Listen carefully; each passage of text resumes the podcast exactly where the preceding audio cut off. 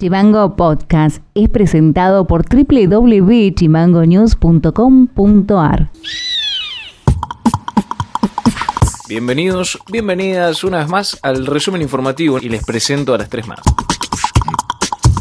El RENAPER, Registro Nacional de las Personas, elaboró un informe denominado Distribución Geográfica de Apellidos en Argentina que analiza la distribución de los apellidos de la población actual de nuestro país. Uno de los datos informados es que existen 348.288 apellidos distintos en nuestro país, lo que daría cuenta de una amplia diversidad de nombres de familia en territorio argentino. Por otra parte, se informó cuáles son los 10 apellidos de mayor predominancia en el territorio, siendo el primero González, seguido de Rodríguez y Gómez, Fernández, López, Martínez, Díaz, Pérez, Sánchez y Romero. En Tierra del Fuego mandan los y las González.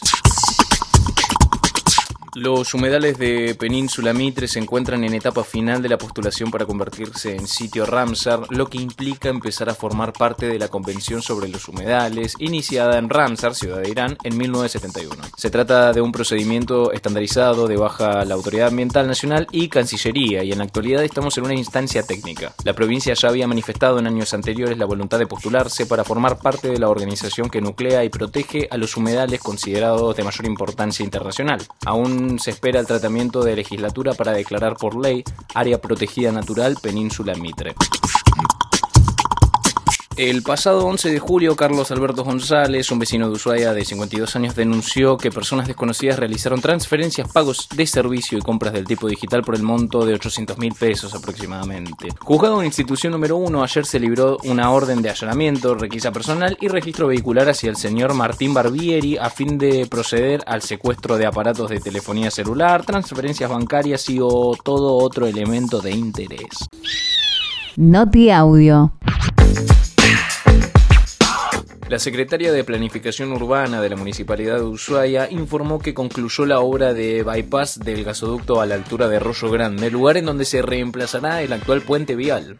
La primera parte que constaba de correr un gasoducto eh, se ejecutó durante tres semanas. Ya en el día de hoy está funcionando un nuevo gasoducto donde hubo que mm, trabajar sobre el lecho del río, poder poner el nuevo caño y en el día de jueves, miércoles y jueves estuvo trabajando la gente de Camusi, que es quien lleva adelante, eh, digamos, todo el bypass entre el gasoducto viejo y nuevo, así que bueno, ya superado esa primera etapa, hay que correr ahora el caño viejo del gasoducto que nos permitirá trabajar en ese sector del río para el puente nuevo de cuatro manos. Ahora nos encontramos trabajando junto con la DPE y con la empresa de Telefónica para lo que es eh, los próximos corrimientos de un cable de 33 kilowatts de media tensión hacia lo que es la pasarela que está a mano izquierda yendo para la salida de la ciudad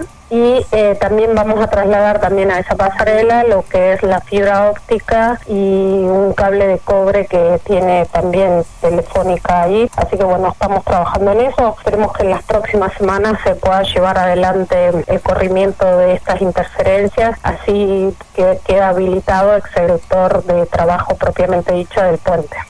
Noti Audio.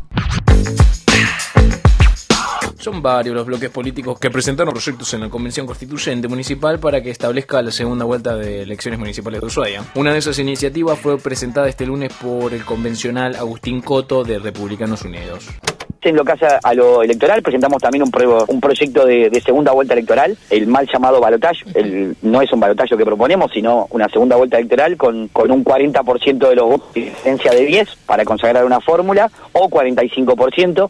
En el fondo, para resumir, es el sistema que se usa para elegir presidente de la nación, el sistema nacional. No inventamos nada tampoco ahí. El objetivo ahí no es forzar un balotaje sí o sí, como puede quizás suceder con el de 50 más 1, sino elevar el umbral de integración, el, eh, el umbral de legitimidad que tiene que tener un, un, candidato a un ejecutivo con un, 40 que nos parece un número razonable y además porque ha funcionado a nivel nacional desde el 94 a la fecha. Entonces es un, un antecedente interesante para, para trabajar. Para más contenido, seguinos en Facebook, en Twitter e Instagram como chimango.news. Eso ha sido todo por hoy, nos estaremos encontrando en el próximo resumen informativo. Acordate de seguirnos en Spotify como Chimango News o comunicándote con nosotros a través del 2901 6506 66. Abrazo grande. Chimango Podcast es conducido por Ilian Sánchez, producción periodística Fede García y Martina Alfaro, diseño y redes Mica Orue.